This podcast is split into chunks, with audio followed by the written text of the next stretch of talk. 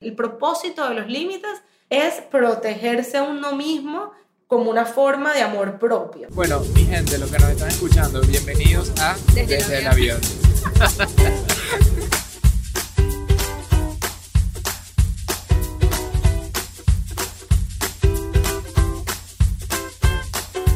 Hola a todos. Aquí está Michelle Poller de Hello Fears. Epa, aquí Adam de Stramhacks y estamos otra vez en nuestro sofá azul. Estoy emocionado de empezar lo que vamos a hablar hoy porque aparte muy emocionado de la visita que tenemos hoy. Sí, esto de estar en Miami no nos ha caído nada mal, la verdad. Tener invitados, grabar desde casa. En el avión es un peo porque tenemos que grabar rápido porque vamos a llegar a nuestro destination, ¿no? Como que hay veces que sí, que es como, ah, ya, ok, apúrate, sí, no importa, no hables de eso, porque en verdad vamos a aterrizar y se va a acabar el tiempo. Acá no se va a acabar el tiempo, a menos que Stephanie se tenga que ir a su casa. y ahí sí, entonces mejor hablamos rápido. Eh, estamos aquí en la mitad de la crisis pandémica mundial del coronavirus y con la invitada del día de hoy. ¡Para pam! Se las presentamos en unos minutos. Antes antes, aunque ya Michelle lo divulgó, pero no importa. Antes de eso, y la razón por la cual se la vamos a presentar en unos minutos es porque queremos darle un poco de preámbulo de lo que nosotros, Michelle y yo, venimos pensando desde hace tiempo en torno a nuestra mudanza a Miami y un tema que regía mucho, yo creo, nuestra, digamos, aversión o nuestra miedo a esta mudanza. Y era que en Miami nosotros tenemos a básicamente toda nuestra familia, toda nuestra comunidad de amigos, de gente que nos conoce. Y iba a ser difícil poder tener nuestros propios espacios como lo teníamos en Nueva York. Entonces, para nosotros esta mudanza a Miami significaba una mudanza donde íbamos a tener que poner muchísimos límites. Sí, total, fuimos de blanco a negro, de no tener casi gente en Nueva York y la poca gente que hay en Nueva York demasiado ocupada a venirnos acá, que hay un gentío y aparte como que mucho más flexibles en general. Y coño, nosotros ese tiempo que estábamos en casa era tiempo de avance, avance, avance y nos encantaba como que no tener a nadie, no tener compromisos con nadie y de repente el miedo de mudarnos a Miami y la cantidad de gente como queriendo ser parte de nuestras vidas, que es súper lindo. O sea, me estoy quejando de algo demasiado bonito al final del día. O sea, qué lindo tener gente, qué lindo tener comunidad, qué lindo que nos quieran en sus vidas, ser parte de ellos, pero definitivamente es un riesgo para nuestro negocio que requería nuestro tiempo para el avance. Es hermoso siempre y cuando nos entendamos todos. Exactamente. Y eso es lo que nosotros no sabíamos, obviamente por incertidumbre, cómo iba a reaccionar la gente, cómo íbamos a reaccionar nosotros mismos, no sabíamos en verdad cómo se iba a dar eso. Claro, es que cada vez que visitábamos Miami, que veníamos como una vez cada dos o tres meses a visitar a la familia, la gente aquí, los amigos, demasiada gente como que quería vernos porque veníamos, ¿sabes? Cada dos o tres meses y era, ¿cuándo puedo cenar contigo? ¿Cuándo puedo desayunar? Y de repente nuestro horario se llenaba de ver a gente, gente, gente y no podíamos avanzar. De hecho, ni Adam ni yo nos veíamos entre nosotros. Teníamos tantos compromisos que teníamos que dividirnos y pensar que esa va a ser nuestra vida era muy abrumador. Pero bueno, la verdad, ¿llevamos cuánto tiempo aquí? Dos semanas de los cuales una es de coronavirus. Exacto. No, no me quedo. Así que yo creo que nos echaron una mano con eso. Pero pronto, si Dios quiere, vamos a volver a la normalidad y vamos a tener que aprender a poner estos límites y por eso trajimos a nuestra invitada especial, Stephanie Essenfeld. Tenemos a Therapy on Tangle aquí sentada al lado de nosotros. ¡Wow! ¡Qué honor! ¡Wow! ¡Hola! Estamos, Hola. Estamos, tú sabes, preparando la escena para que salga el humo, los fuegos artificiales. Aquí está. Therapy on Tango. Lo máximo. Estoy demasiado contenta de estar aquí. Yo la escucho. Ustedes saben, Michelle me manda todas las semanas el mensaje de WhatsApp. Nuevo episodio y yo literalmente lo escucho tipo en cinco manejadas de carro. Sí. Stephanie es de las que no llega al final del episodio. A veces adelanto, pero puedo decir que sí. Mira, ese es un excelente hack, ¿viste? Adelanten, no, aunque ah, sea... No des malos hacks, no, des malos hacks. No, malos hacks, pero digamos, o sea, no quiero que se pierdan los finales porque es donde está la mejor parte. Pero tampoco el medio. Sí, no adelanten, pero coño, lleguense al final. ¿Sabes qué pasa? ¿Sabes qué pasa? Yo tengo un buen porcentaje de, mis clientes en mi práctica que vienen a través de las miles de menciones de Michelle. Y muchas de las conversaciones en esas terapias son sobre los episodios. O sea, es, yo me parezco más en Adam en este sentido. ¿Te acuerdas cuando dijo en el episodio tal, tal y tal y tal cosa? Me pasa constantemente. Entonces los tengo que escuchar. Es parte de mi trabajo Claro. con mis research. clientes. Ahora, ¿eso te lo hace fácil o difícil la sesión de terapia? No, fácil, porque entiendo, tenemos como que, o sea, hay muchos términos psicológicos que son difíciles de entender y por eso es que yo llamo a mi práctica Therapy Untangled. La palabra untangled es desenredar. Desenredar la terapia, porque hay muchos terapeutas fuera que tú vas y te empiezan a hablar con el mismo lenguaje terapéutico que vemos en la universidad y la verdad es que los clientes jamás No conectan, no, no, conectan, entienden, no claro. entienden y es difícil. Entonces, me encanta cuando se refieren a ciertas cosas que ustedes hablaron en, en los Ajá.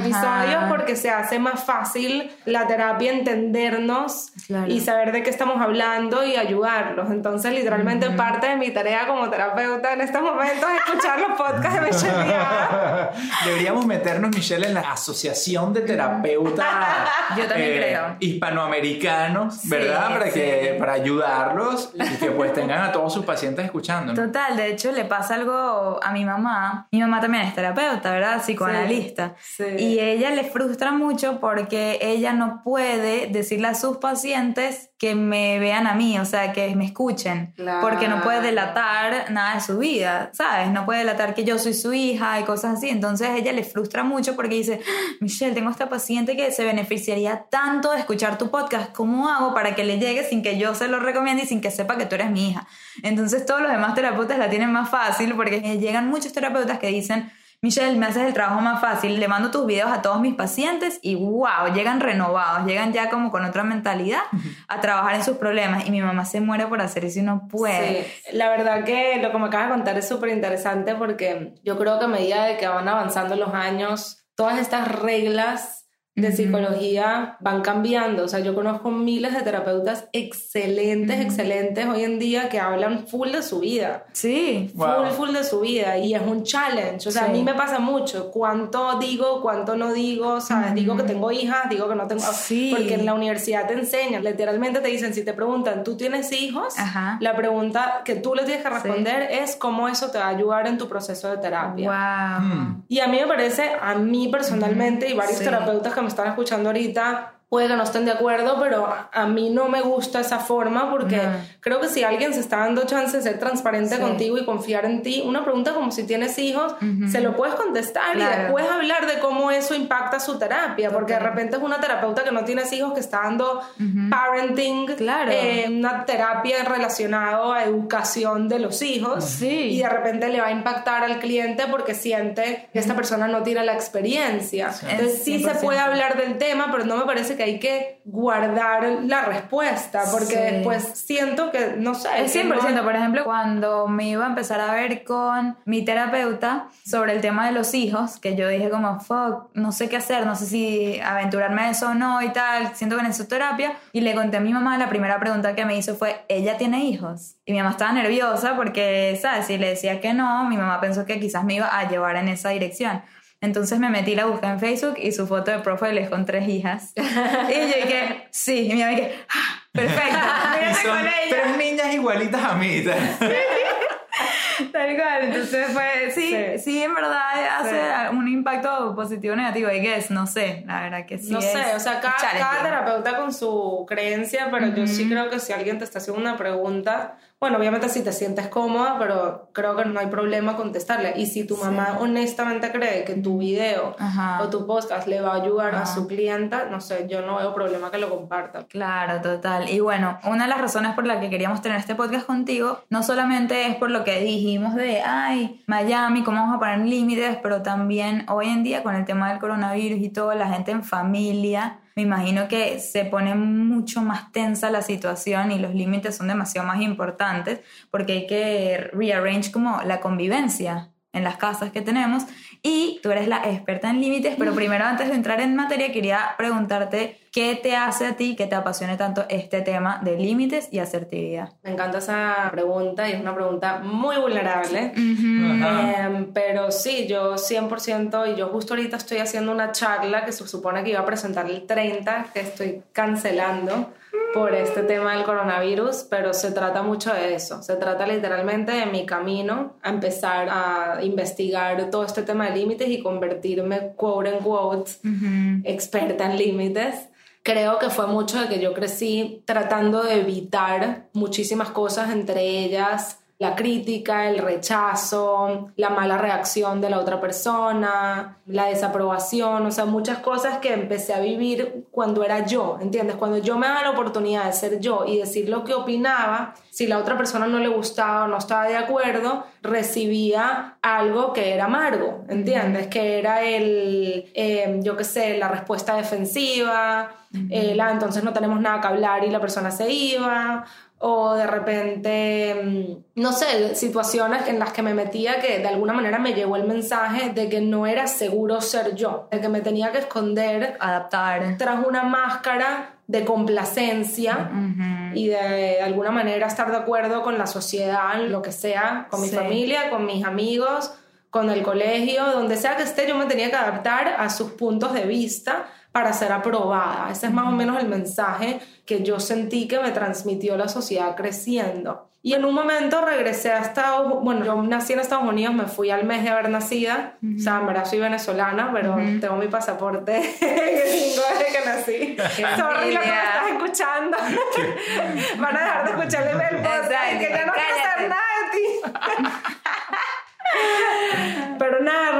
a los 17 años y siento que ahí fue cuando empecé de alguna manera a encontrar mi voz, como porque no conocía a nadie.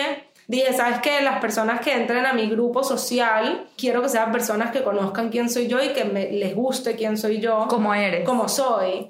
Y me di cuenta que era mucha gente, que yo dándome la oportunidad de ser yo, atraía a mucha gente y gente que me encantaba, que compartíamos los mismos valores y me encantó, me sentí demasiado más contenta conmigo misma. Ahí fue que empecé como que a investigar qué es lo que me hacía ser de la otra manera antes, ¿entiendes? ¿Por qué cuando yo quería decir que no, decía que sí? ¿Por qué tenía que yo reprimir mis propias necesidades para satisfacer las de los otros? ¿Por qué si yo no estaba de acuerdo con el tema de conversación que se estaba hablando, tenía que yo misma intervenir como que sí, sí estaba de acuerdo cuando en verdad no estaba de acuerdo. Todas esas cosas que me hacían sentir tan mal al final del día conmigo misma, ¿por qué? Sí. Y mm, no nada más eso, sino que me di cuenta que hay un gran, gran porcentaje de la sociedad, creo que es un 75%, dicen las investigaciones, que les pasaba lo mismo que me pasaba a mí. Claro. Pero 100%. Ya yo te iba a preguntar si tienes disponibilidad para la próxima semana atenderme. Adam, tú eres súper asertivo, ¿de qué hablas? lo que Yo necesito esa terapia. Terapia en pareja. No, es que la parte de la asertividad sí, pero la parte de la búsqueda de autenticidad, wow, me relaciono demasiado. Y de hecho, en el podcast que hicimos con Vero y Boris, Vero me pregunta a mí que cuál era mi definición de éxito. ¿Y cuál fue mi respuesta? Yo definí mi éxito como la búsqueda de mi genuina autenticidad. Yo considero que yo soy exitoso cuando yo me siento muy bien en mis propios zapatos. Y sabes qué pasa, ahorita que ustedes empezaron este podcast hablando mucho de cómo le tenían miedo venir a Miami por todos los compromisos que iban a tener sociales. Y creo que si nos vamos más a fondo, es eso. Y eso es lo que a mí me pasó mucho cuando toda mi comunidad venezolana se empezó a mudar a Miami. Cuando yo me iba a Miami, muy poca gente estaba en Miami. O sea, más bien mi mamá no entendía cómo yo me quería venir a Miami. Eso de alguna manera no existía. O sea, eran muy, muy pocas personas las que se estaban viniendo. Cuando de repente se vino una ola de gente a Miami, gente conocía mi comunidad, yo me acuerdo que yo tenía miedo Sí. y mi miedo era perder mi autenticidad. Total, total. Claro, que claro. fue tal cual también mi miedo en mudarme de Nueva York acá, porque acá yo ya vivía. Yo viví tres años en Miami y no fui auténtica viviendo acá, para mis estándares. Quizás para otra gente yo era auténtica, pero para mis estándares no. Y en el momento que pisé Nueva York encontré mi propia autenticidad, o sea, me dejé ser libre y viví cinco años ahí y de repente volver me da miedo volver a la Michelle de antes, a la Michelle no auténtica porque es la Michelle que quiere encajar en los círculos ¿Qué sociales. qué pasa? Para los demás, esa Michelle, o sea, los demás se sienten cómodos con esa Michelle, Ujú, pero ¿quién está incómodo? Uno. Sí. Entonces estás sacrificando tu comodidad porque todos los demás estén contentos contigo. Tal cual. Y yo cada vez más, una palabra que a mí me encanta y lo saben porque la uso en mi newsletter, en mi curso online, es unapologetic. Porque yo siento que yo soy yo cuando puedo ser unapologetically me. Es decir, no le tengo que pedir permiso ni perdón a nadie por ser así. Por ejemplo, cuando uno va a un evento social, no sé, yo siento que hay ciertos como estándares que uno tiene que cumplir, que te tienes que ver de cierta manera y de repente yo no me tripeo ser así, no me tripeo vestirme así, yo me quiero vestir de otra manera, pero sabes que antes me vestía como era el estándar y ahora es como voy a vestirme a mi manera y unapologetically. ¿Te acuerdas esa vez que quisiste ir en traje de baño a la sinagoga? Juro que Sí, yo, hoy en la mañana, ahorita me ven con blue jean, pero hoy en la mañana, como estamos en pleno coronavirus crisis, pensé que no iba a ir nadie a la oficina y fui de la cadera para abajo en pijama. Y de la cadera para arriba con mi camisa profesional. Y llego y está tipo Eso es una de esas pesadillas que se te olvidó el pantalón. No, literalmente me reí de mí misma y le dije, sorry, pensé que nadie iba a venir. Cómica. Todas mis citas son por Zoom, entonces era perfecto. Total, total. Qué risa. Qué risa. Eso, eso me acuerda una amiga de nosotros que dice que está desarrollando ahorita su línea de producto virtual y ella lo llama, ¿cómo se llama? No Pants Income Source, algo así. Entonces era... Y le pone di que NPIS,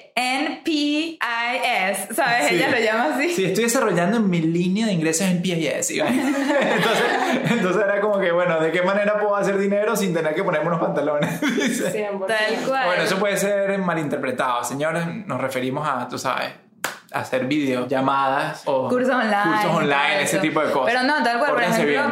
me pasaba mucho que en Nueva York no me importaba cómo sería la calle, porque no me iba a encontrar a nadie, Sí. literal. Podía salir sin sostén, sin maquillaje, no me importaba, en verdad. Y de repente acá uno sale de la puerta y saludas a 10 personas mínimo, Sí, ¿sabes? sí. Entonces, sí, es como que, ¿cómo encuentras ese balance? A ver, hablando de esto de buscar nuestra genuina autenticidad ante las demás personas que de repente están incómodos cuando nosotros somos quienes mejor somos, ¿de qué manera entonces nosotros podemos empezar a definir límites o a estar bien con pasar la zona de confort de otras personas? Ujú. Mira, yo siempre hablo de significado, porque al final todo termina siendo el significado que le ponemos a las situaciones. O sea, yo siempre hablo con mis clientes, esta fue la situación, estos son los facts, ¿qué significado le estás poniendo? Ujú. Porque siempre eso termina siendo la razón por la cual nos sentimos tristes, nos Me sentimos encanta, abrumados, nos claro. sentimos frustrados, nos sentimos resentidos. Siempre es el significado que le estamos poniendo y ese significado viene de condicionamiento de nuestros padres, los profesores, de situaciones que hemos pasado, problemas que hemos tenido con nuestros hermanos, la autoestima, etc. O sea, de ahí viene ese significado que nosotros constantemente le ponemos a las situaciones. Entonces, parte de todo esto es como que nosotros pensamos que cuando alguien no nos aprueba, cuando alguien nos critica, cuando alguien nos rechaza, le damos el significado que es porque no somos suficientes, porque hay algo malo con nosotros. Si a Michelle no le gustó el post que escribí hoy, entonces significa que el post está malo, no lo tuve que haber puesto, mejor lo elimino.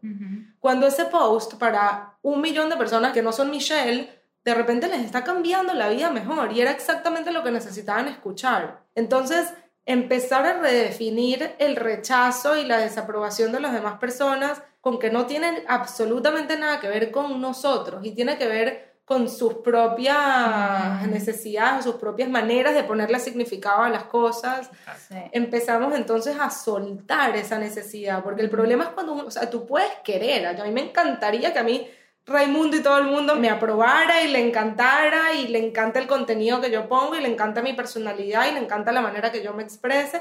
Sería lo máximo. ¿Quién no quiere eso? Pero es completamente irrealista y no existe persona en el mundo, no me importa si eres Ellen DeGeneres o si eres Mahatma Gandhi, no existe persona en el mundo que tenga la aprobación de todo el mundo.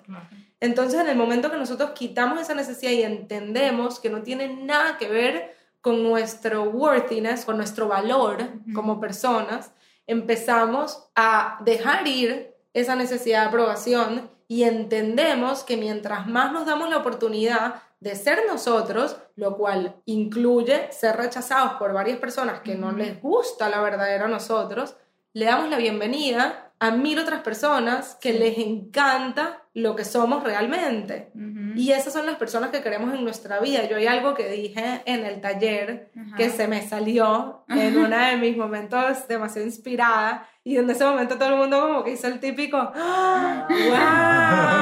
¡Wow! Y en ese momento yo que Michelle estaba ahí, yo no me acuerdo quién estaba y le dije escríbelo, anótalo para después ponerlo en un post. Dije, la asertividad y los límites y la autenticidad la consecuencia de todo eso es una limpieza social. Entonces, así como hablamos de limpieza de closet, Sí. cuando nos damos la oportunidad de ser nosotros mismos, la consecuencia es una limpieza social, que no suena muy bonito, ¿entiendes? La verdad que no suena lindo, pero es una realidad y es una realidad que va a resultar en algo bonito, porque no hay nada más bonito que darse la oportunidad a uno de vivir la vida tranquila, con paz mental y auténtico, unapologetically, sin ese sentimiento de vergüenza que nos persigue a todos, porque todos Claro, tenemos sentimientos de claro. vergüenza. Y algo que a mí me pasa es que antes buscaba la aprobación, ahorita casi que busco un poquito la desaprobación. Como que estoy bien con la gente que me desapruebe. No sé, hasta siento que cuando me desaprueban algo, digo, es que eso es muy yo. Como que ya no trato de que la gente lo vea bonito. Por ejemplo, me pasó con mi suegra, que va a estar oyendo este podcast, pero como que, mm, ¿sabes? Bien, a mi casa obviamente le gustó mucho como quedó y todo, y eso me da también felicidad que le guste cómo quedaron las cosas y todo. Pero, por ejemplo, que sí que las mesitas de noche, que no, Michelle, eso está horrible, o sea, como que no, no lo aprobó. Y yo ahora más las quiero. O sea, en serio, o sea, pero me encanta también un poquito llevarle la contraria al mundo, ¿sabes? Y como que decir, Creo que mi mamá entiende eso y lo sabe. Sí. No, no, no se va a ofender por eso. Exacto. Mami, yo te apoyo esas mesitas de noche, en verdad. Porque no yo creo que un bonitas. valor tuyo, y es Ajá. una de las razones por la cual nos llevamos tan bien, 100%, es ese, es la autenticidad. O sea, es un- uno de tus valores más grandes es poder ser tú. Entonces siento que cuando alguien trata de como que no, no seas tú, para ti es más bien como que sí, exacto. sí voy a ser yo. Con más ganas, tal Con cual. ganas. Nosotros en inglés lo llamamos double down on yourself. Como que Ay, no apuéstate el doble a ti mismo. Y es que para ser auténtica tienes que lograr también ese disagreement con cierta gente. Claro. Si todo el mundo está muy in agreement, ¿sabes? algo estás haciendo mal, yo creo, porque estás siendo muy complaciente, estás siendo muy perfecta, muy como el fit para todo el mundo. Y nadie es el fit para todo el mundo. O sea, yo digo que la gente que es auténtica es la gente que se atreve a mostrar tanto su parte positiva como su parte negativa. Claro. Esa, si yo les digo ahorita que traten de pensar en una persona auténtica, ¿en quién piensan? Estoy segura que es alguien que se atreve a mostrar sus fallas, que se atreve a resaltar lo que lo hace diferente. Que dice lo que piensa. También, eso me lo dicen demasiado, que hice toda un- una encuesta el otro día en Instagram, que puse en una de esos questions en el story, las preguntas esas y dije, ¿qué tiene la gente auténtica? ¿Quién es auténtico y por qué? Y me decían, mi compañero de trabajo porque dice todo lo que piensa. Todo el mundo decía el mismo ejemplo, es decir, lo que en verdad. Entonces es Y que haya... de, de ahí va va la asertividad. ¿Qué es la asertividad? Sí. Verbalizar lo que piensas. Claro. verbalizar lo que piensas. Entonces ahí entramos en tema de qué pasa cuando viene alguien que es muy lindo y espectacular. Y a mí me pasaba, yo, por cierto, mis hijas viven aquí en la esquina. ¿Y de dónde viene tu ¿Por qué no viven contigo tu hija de dos años? Su colegio está aquí en la esquina. Y yo vengo a trabajar a veces aquí en el Starbucks. Ajá. Pero X, ponte que yo, porque sé que estás ocupada y como que te respeto mucho el que estás ocupada durante el día y cuadramos cuando nos queramos ver en conjunto. Pero yo pudiera perfectamente, baja que te quiero ver, vamos a, trabajar juntos, de que yo sé que a ti también te gusta trabajar sola, concentrate. Yo siento que también algo muy bueno de uno poner límites es que empiezas a respetar los límites de los demás. Claro. Para mí eso es una consecuencia directa de empezar a poner límites, de que empiezas a respetar los límites de los demás y no desde el tú no me quieres ver y no me consideras importante, desde tú tienes otras necesidades que yo Sí. en este momento y no tiene nada que ver conmigo y eso está bien. Entonces eso lo veo muchísimo en mis clientes. En el momento que ellos empiezan a establecer límites, se dejan de tomar todo personal y entienden de que cada quien es una persona diferente con necesidades diferentes. No importa si es tu hermano, si es tu mamá, si es tu melliza, o sea, Sí. de verdad no importa. Entiendes de que cada persona tiene necesidades y valores distintos a los tuyos y que no existe valores y necesidades buenos y valores y necesidades malos. Existe diferentes. Eso es Sí. todo. O sea que es mucho más fácil empezar a ponerse unos límites para poder valorar los límites de las otras personas y no estar en eso de estar cayendo en los juicios o en las malas interpretaciones, ¿no? Creo que se hace en conjunto y también creo que parte de lo difícil que es ponerle límites a los demás es porque tú sabes qué se siente cuando te ponen límites a ti. Claro. O sea, parte de esa dificultad de decir, mira, en verdad no te quiero acompañar a almorzar porque en este momento necesita mi cuerpo descansar, es que tú sabes lo que se siente, que te digan, no te quiero acompañar a almorzar porque en este momento quiero descansar. Y en ese momento, el, ¿cuál es el significado que le estás poniendo? Es yo no soy prioridad. Yo no soy prioridad, no le importa acompañarme a almorzar, no me quiere ver, ¿entiendes? No le importo. Entonces no quieres hacerle lo mismo a los demás. Claro. Y, Coño, yo debí haber escuchado esto cuando tenía 15, 16 años. O sea, ¿sabes cuántas rumbas que estaba recansado? No se podido ahorrar. sí. O malas juntas. La Es que primera vez que imagínate- fumé cigarrillo. Cuando uno se echaba una- Imagínate un adolescente asertivo, no me lo puedo ni Wow. imaginar. Ah, qué diferente sería. Totalmente. Wow. Bueno, no sería adolescente casi. Sería un adulto prematuro. 100%. Yo esta charla que estoy haciendo, o sea, te lo juro, me encantaría que lo escuchen los adolescentes. Uf. Claro. Sería... claro. Pero a ver, por ejemplo, este podcast lo oyen algunos adolescentes. ¿Tienes algún consejo? O sea, la gente piensa, ahorita que tú me estás escuchando, Ami, te relaciona full. Yo estoy seguro que tú en ese momento te sentías que eras el único que estaba pasando por eso. Y a mí me pasó. Yo pensaba que yo era la única que decía que sí cuando quería decir que no, que no me sentía cómoda, que tenía que silenciar lo que en verdad pensaba por miedo al rechazo. Yo pensé que yo era la única, que todo el mundo estaba siendo auténtico, menos yo.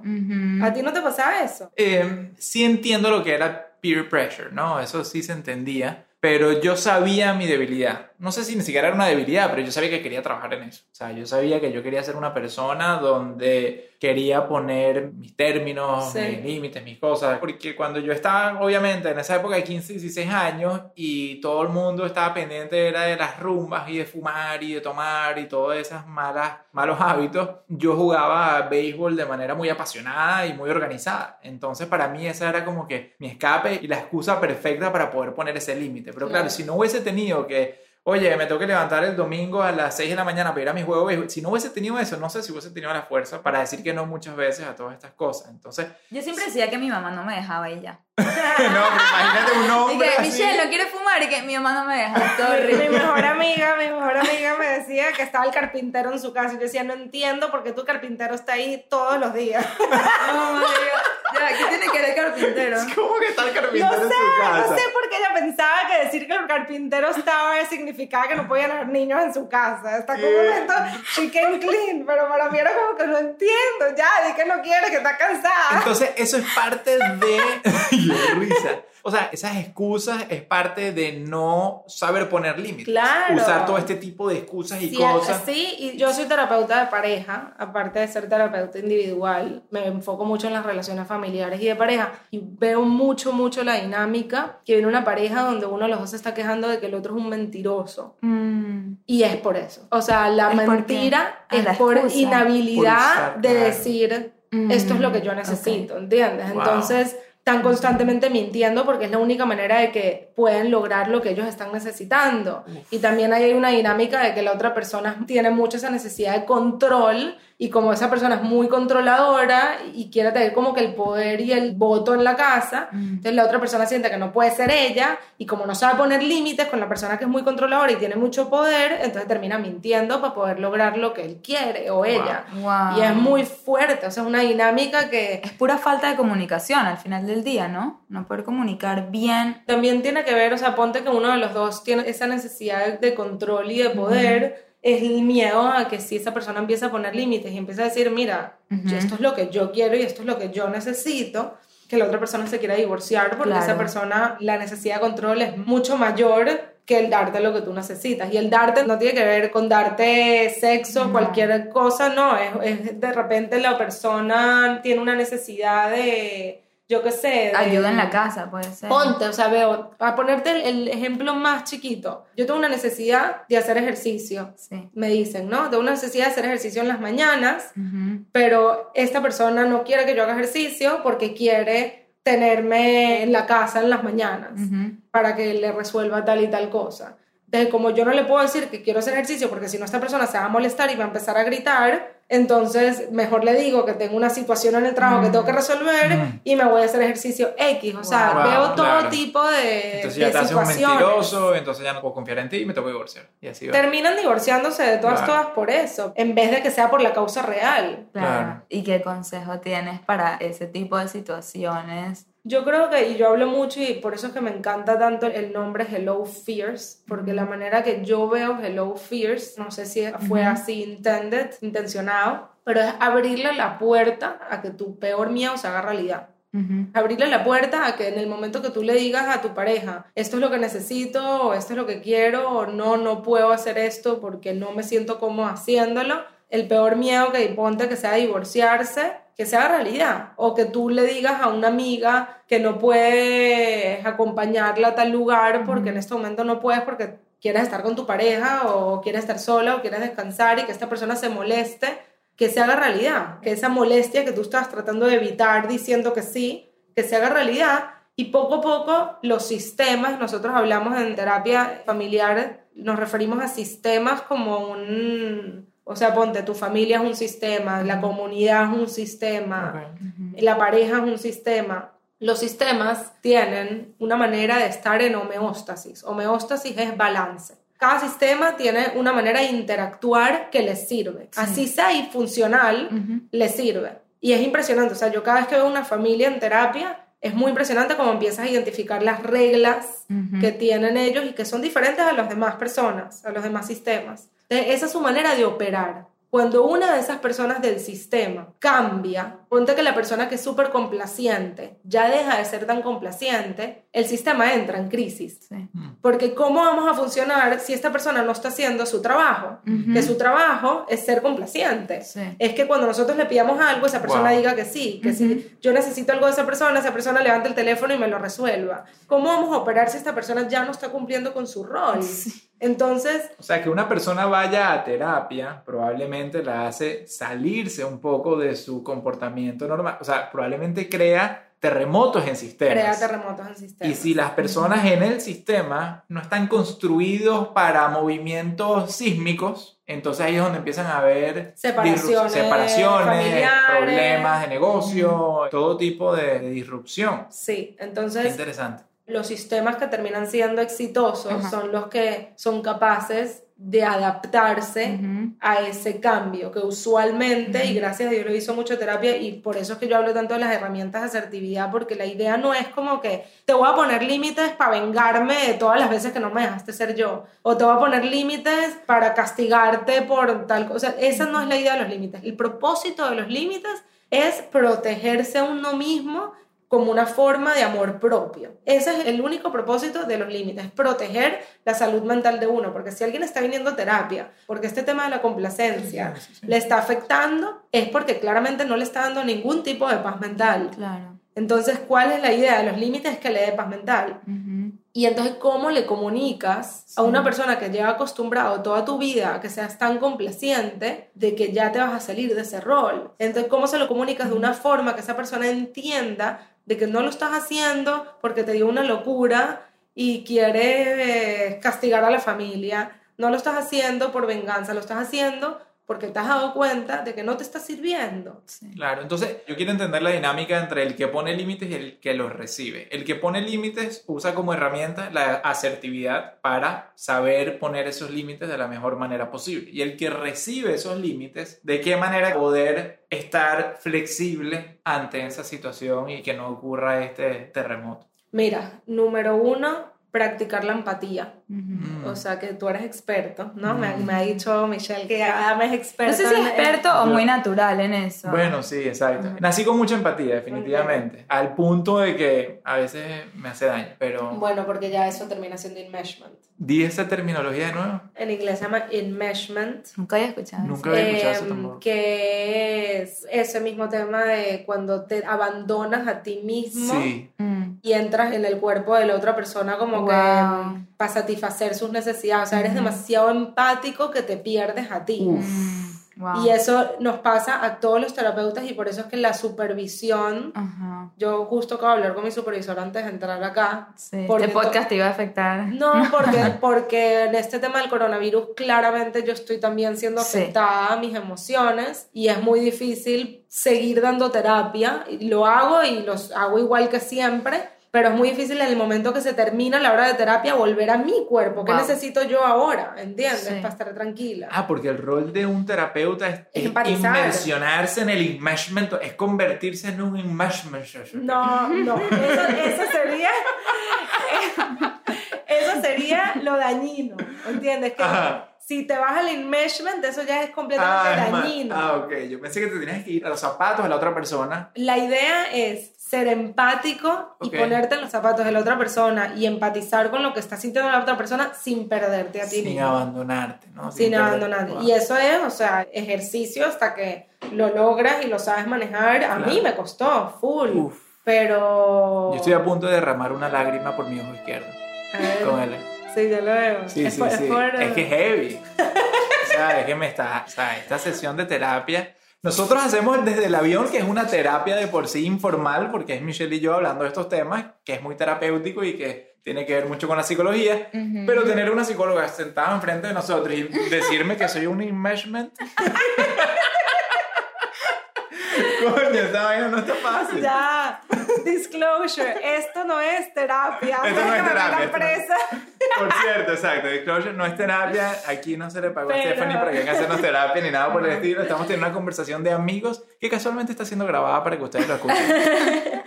Pero um, ese tema del enmeshment, y me imagino que mucho es por eso la lágrima, asumiría, pero pasa mucho cuando queremos demasiado a alguien, Sí.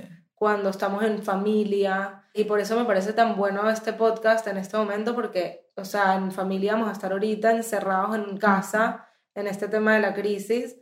Y qué fácil es cuando una persona está frustrado porque está, no sé, perdiendo sus ingresos. O los botaron del que- trabajo. O los botaron del trabajo, ¿entiendes? O no sé, cualquier situación que esté pasando a cada persona que en este momento se exponencia Claro. a la millón Ujú. qué difícil es poder ayudar a esa persona, como que estoy aquí para ti, te escucho, pero al mismo tiempo después salirse de ahí, ¿cómo vuelvo a mi cuerpo? Ujú. Sí. ¿No? Eh, es fuerte. Entonces, muchas veces, y eso me ha pasado, que cuando tengo personas que se vuelven como que el container de la descarga emocional de otra persona, Sí. Sí. les ha tocado poner límites con eso, ¿entiendes? Me encantaría ayudarte y me encantaría escucharte, Sí. en este momento no puedo, en este momento mi cuerpo no me deja porque me necesito a mí. Wow. Claro, a mí yo siento que me ha pasado un poco con Am, que yo descargo mucho y yo no soy una persona tan empática, quisiera ser más empática, pero no sé. Eh, no es mi naturalidad y lo veo en comparación a Am como, wow, qué diferencia. Entonces, si Am o cualquier persona se descarga conmigo, yo siento que ese es el problema de ellos. Digo, como que no, estoy aquí para ayudarte y voy a darte mi racionalización del problema y te puedo ayudar, pero no lo voy a sentir como mío. En cambio, Adam sí lo siente como, o sea, cuando yo vengo a él y me descargo, a él le afecta. Él le afecta su ánimo, su todo. Y con los años he aprendido que toca yo tener más cuidado cuando me descargo con Adam. Porque no quiero afectarlo. Yo no venía, nunca la intención era afectarlo o que él se lo tome como suyo. Era como que, ¿Qué arrechera? Me pasó esto y esta chava y me dijo esto y qué bolas y no sé qué. ¿qué? Y yo con mis ganas de descargarme y de dramatizar las situaciones como buena mujer que soy. Em, Pero creo que también los años de nuestra relación me ha hecho a mí naturalmente entender que tenía que poner límites en el sentido de poner en palabras y de dejarte saber cuando no estoy listo para saltar esa descarga. sí. Y ya como que más o menos lo entendemos. Y mira qué espectacular lo que están diciendo, en verdad. Imagínate una persona que no tenga ni idea de lo que son los límites, de lo que es el enmeshment, de lo que son nada de esto, que venga una esposa a decirle a la esposa o al esposo, para ser inclusivos, tengo esta situación, me necesito descargar y que la otra persona dice, no sé si estoy preparado, ¿cómo se lo va a tomar la otra persona? Claro. Uh, ¿Entiendes? Entonces no quiere decir no estoy preparado y no quiero saber nada de ti. Eso no es la idea. La idea no es, que es el otro término, disentanglement, que es cuando no hay ningún tipo de empatía ni de relación. Cuando, o sea, yo los límites, yo los escribo como una reja que te protege. Y las rejas se abren y se cierran. Y hay huequitos y todo Ujú. en, en las rejas. Un enmeshment es cuando no hay reja y un disentanglement es cuando hay una pared súper alta. Wow. Entonces, ¿cómo se consigue ese balance? Ujú, Tal cual. Qué difícil. Es difícil. Y ahorita, sí, como decías, que todo el mundo encerrado en sus casas, conviviendo las 24 horas del día con gente que no estás acostumbrada, por más que la gente que más amas es la gente que no estás, casi que estás más acostumbrado a convivir con tu jefe y con tu grupo de trabajo cuando te vas a la oficina, que con tu pareja y tus hijos en casa, que los ves en la mañana, en la noche y dos días los fines de semana. Sí. Y para las personas que no tienen familia y están solos, convivir contigo mismo. Wow. Sí. Convivir contigo mismo. Mira, yo tengo unas clientas que yo he estado viendo que viven solas por mucho tiempo y las acabo de ver y estoy tan orgullosa, tan orgullosa. O sea, se están tomando esta social isolation como que un momento para reconectarse con ellos mismos, para seguir creciendo la relación que tienen con ellos mismos porque ya han estado en este proceso durante meses y me lleno, o sea, yo salí de mis terapias hoy feliz y orgullosa, bueno, también conmigo misma. Bien, claro. Eh, las personas que jamás han recibido terapia y que anestesian el dolor y la desconexión que ellos tienen con ellos mismos, que la anestesian con el trabajo, la anestesian con la droga o con el alcohol Mm. O con las redes sociales. con las redes sociales ahorita que están solos. Netflix total. Y, y no puedes ver Netflix y redes sociales durante todo el día Claro. indefinido. O sea, llega un momento que vas a tener que conectar contigo y en ese momento Sí. es cuando te vas a dar cuenta, ok,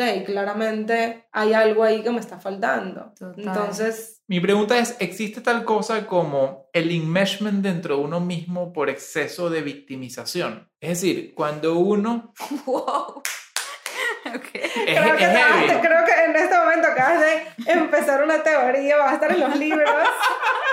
Tú y Maslow. Esto, esto acaba de ir deep, esto acaba de ir deep. Pero ¿qué pasa? De Una hay una persona... palabra, de repente una psicóloga ahorita escuchándome que Que- esto se oh, llama esto, oh, Stephanie.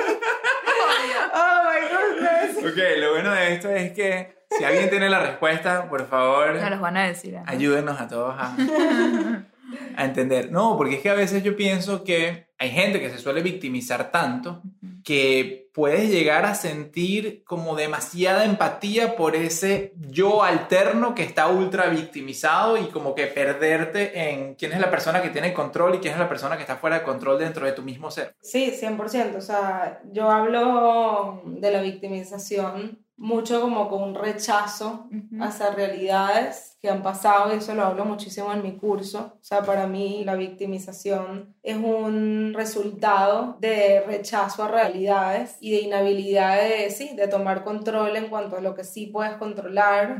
Y no creo que cuando estás victimizándose, yo no creo que hay mucha empatía y compasión contigo misma, porque yo siento que si habría empatía y compasión contigo misma, creo que eso te haría más bien como que, o sea, vamos a luchar contra la vida y vamos a avanzar, ¿entiendes? Sí, vamos sí, a a, salir de este sacarte de hueco. este hueco, más como que, más amable. Bueno, más pero esa sería la empatía sana. Pero ¿qué La pasa cuando tú tienes una empatía enmeshment, como se dice?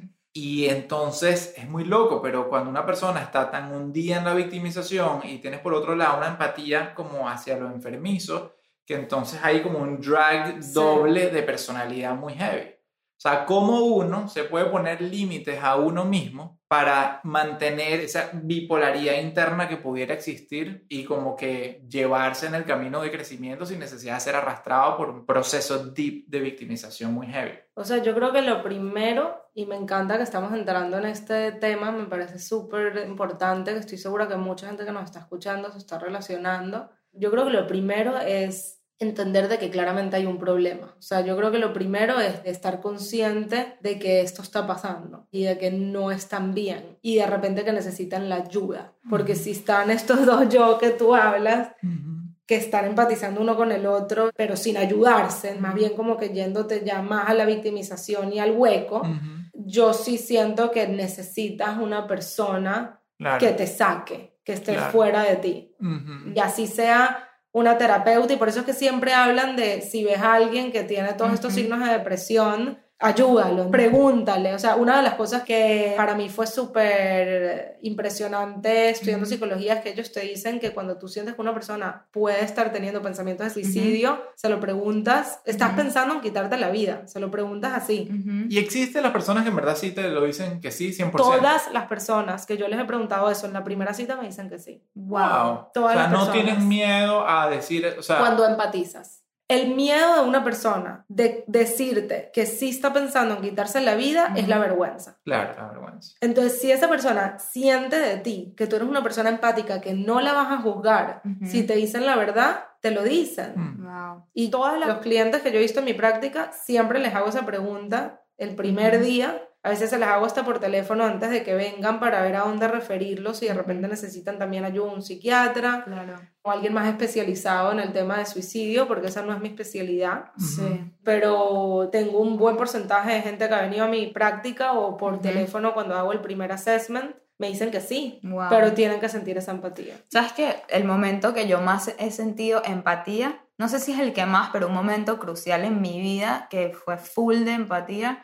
que me llegó y me afectó en verdad, fue cuando vi una obra de teatro en Broadway que se llama Dear Evan Hansen. O sea, mi sueño es que la hagan película para que todo el mundo la pueda ver. Me parece que todos los adolescentes, sobre todo, deberían ver esta obra porque es sobre un liceo, un high school, y es dos niños que son los dos principales, muy opuestos, pero ambos muy solos, pero muy opuestos. Uno viene de una familia rica, con papá, mamá, hermana, tan privilegiado y tan tal, que el niño está en drogas. ¿sabes? Y rechaza todo y es típico como niño dark, súper rebelde. Y el otro es un niño que solo tiene a su mamá, no tiene plata, la mamá tiene mil trabajos, entonces está solo y es súper estudiosito y tal, pero bastante nerd, como bastante loser también, no sé. Y ambos están tan, tan, tan solos. Uno de los niños eh, se suicida. Y bueno, cuando veo todo este environment, como que este ambiente en un high school y ver a estas personas tan solas, uno se suicida el otro tenía, de hecho, intento de suicidio. Vi todo eso y yo retrocedí a mí, a la Michelle del el liceo, y pensar que nunca me detuve por nadie en un pasillo que yo vea que, que estaba mal, ¿sabes? Que ni siquiera, no sé, me sentí tan mal conmigo misma, me sentí como avergonzada de la Michelle que era yo en el liceo, no por mal, simplemente no tenía ese conocimiento, nadie necesariamente me enseñó a tener esa empatía o a, o a pararme por alguien que necesita. Yo siempre pensaba, no, ese es el problema de alguien más. Y tú puedes preocuparte y ser empático y al mismo tiempo poner límites, que es la parte de no estar en- dentro de un enmeshment. O sea, yo, por ejemplo, mis clientes a veces tienen crisis durante la semana, se pelean con la pareja o crisis emocionales. ¿Y a quién quieren llamar? A mí, ¿entiendes? Sí. Y a mí me ha tocado en muchas, muchas ocasiones poner límites. Porque si no, ¿dónde quedo yo? ¿Dónde queda mi vida? ¿Dónde queda Sí. mi familia? En muchas ocasiones les atiendo, o sea, yo les atiendo y le hago ciertas preguntas para saber qué nivel de crisis están, si lo pueden manejar solos o si no lo pueden manejar solos. En el momento que veo que sí lo pueden manejar solos, tengo que poner mis límites, Claro. porque si no me arruino yo mi vida. Entonces, eso es importante, eso uno puede ser empático al mismo tiempo poniendo límites. Claro. Yo creo que esto va a tener, vamos a tener que hacer un segundo episodio, Ajá. porque no hemos entrado en tema todavía de cómo se ponen No, bueno, 100% vamos a tener que hacer un segundo episodio de esto porque claramente necesitamos sacarte más info de ese cerebro, de verdad que estamos... Sí. Gracias. Estamos fascinados con esto y la gente se va a quedar como que, no, no, pero ¿qué está pasando? Exacto. Sigan hablando, sigan hablando. Bueno, Steph, gracias de verdad por tanta información tan valiosa y a juro hay que hacer una parte 2 aprovechando este coronavirus. Te voy a decir que es el primer episodio donde me siento así como que ¡fra! lo cortamos así de un trancazo porque, ¿sabes cuando te cortan una película así de mitad de camino? O sea, defini- Ya va, esto es un gran ejemplo de límites. Sí, yo acabo de establecer límites. Pero Exacto. heavy. Digamos lo que pasó como pasó. No sé qué significado ponerle a este límite. Tal cual, Steffi que, ok, vámonos, chao. No, miren, Tiene claro. que irse y eh, aquí lo aceptamos, los límites, bien. claro. Claro, claro. Los apreciamos. Claro, claro, por respeto y por entendimiento, lo bueno que es poner uno mismo Ujú. límites. Exacto. Vamos a dejarlo hasta acá y vamos de una vez a ir pensando cuándo y de qué manera vamos a profundizar en la segunda. Sí, pero yo quiero saber si en verdad ustedes quieren escuchar o no la Ajá. segunda parte. Entonces, si sí quieren escuchar la segunda parte y si quieren que, ¿qué? ¿Cómo lo van a dejar hasta acá? Tienen que ir a mi último post, taguear a Stephanie, Therapy and Tango y decir, coño, sí, ¿ok? Ya saben, tienen que haber por lo menos 100 coños cis en ese- Perro, o sea, me van a dejar mal si hay tipo 5. No me dejen mal. Exacto. Bueno, por lo menos algunos de mis clientes van a estar ahí por ahí. Exacto. Sí, sí, sí. Queremos. Bueno, es que yo, aparte, me estoy muriendo por de verdad continuar esta conversación. Así que por favor, vayan, escriban coño sí. Una vez más, mil gracias por venirnos aquí a acompañar desde el sofá. Estamos, bueno, iluminados por todo lo que nos acabas de decir, todo lo que nos acabas de, de dar perspectiva y de dar mucho más entendimiento y que esperemos que sea muchísima ayuda para todos ustedes que nos están escuchando. Nos encanta echar broma con este podcast, pero creo que el episodio de hoy, aparte de haberla pasado muy bien, es un episodio que nos hace reflexionar de manera muy importante a todos en estos periodos de crisis y para los que están solos, más aún en esos propios pensamientos con ustedes mismos. Ujú, Bueno, demasiado buen contenido, Steph. Gracias, gracias para todos los que nos están escuchando, gracias por estar acá. Dos resources, los que están viviendo solos esta crisis. Estoy creando un grupo en Facebook para ustedes, para que se sientan en comunidad, donde voy a estar dando muchísimo contenido de valor. Y para cualquier persona que quiera escuchar más sobre límites, tengo un curso que se llama Más Paz Mental, que voy a estar dando todo el mes de abril, lo voy a estar dando. Wow, buenísimo. Sí, ¿Y dónde lo encuentran? Vayan a mi cuenta y me pueden escribir por privado y les mando el link o lo estoy poniendo también en mi biografía el link para que se inscriban. Que vayan y te escriban sí. DMs para cualquiera de las dos Sí. cosas. Van y me escriben un DM o en mi website que es therapyentango.com Ok. pueden escribirme un email. Como quieran me contactan, soy yo la que respondo. Exacto. Buenísimo. perfecto. Vamos a poner todo esto en la información del episodio, así que búsquenla ahí. Gracias una vez más por llegar hasta el final. Otra vez son nuestros favoritos. y los dejamos. Chao mi gente, un fuerte abrazo y hasta el próximo episodio desde el sofá, hasta que el avión no lo permita.